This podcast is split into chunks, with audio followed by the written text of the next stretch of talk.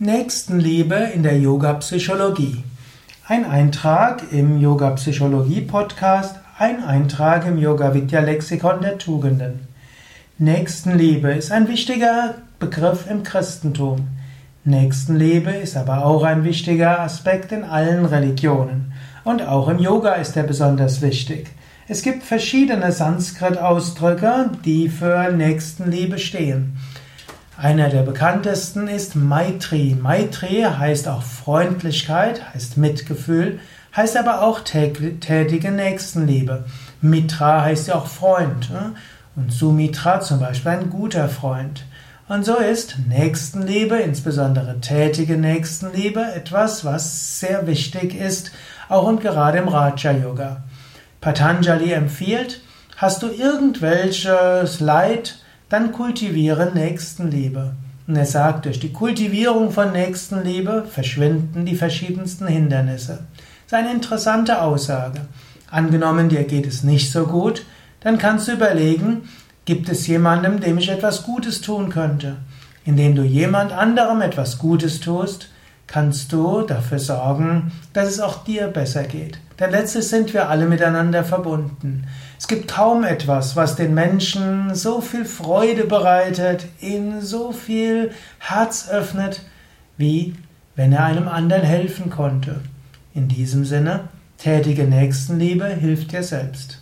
Patanjali sagt auch, Nächstenliebe hilft dir, mehr Freude zu empfinden, hilft dir auch zu größerem Wissen zu kommen.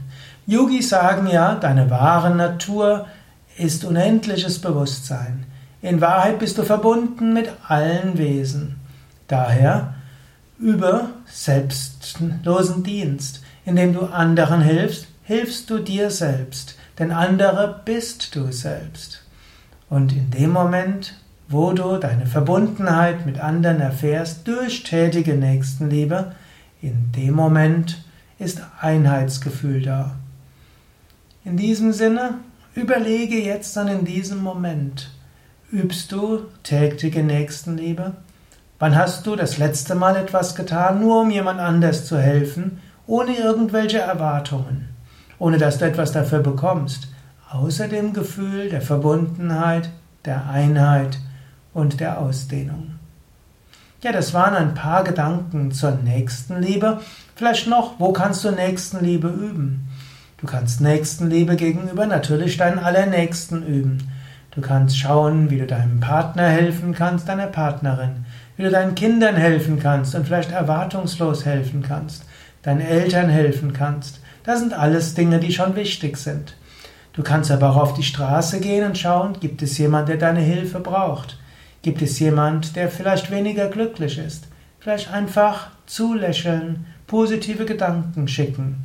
Vielleicht findest du jemanden auf deiner Arbeitsstelle, dem es nicht so gut geht, ja, der vielleicht ein freundliches Lächeln brauchen kann, ein gutes Wort, zuhören, einen kleinen Gefallen.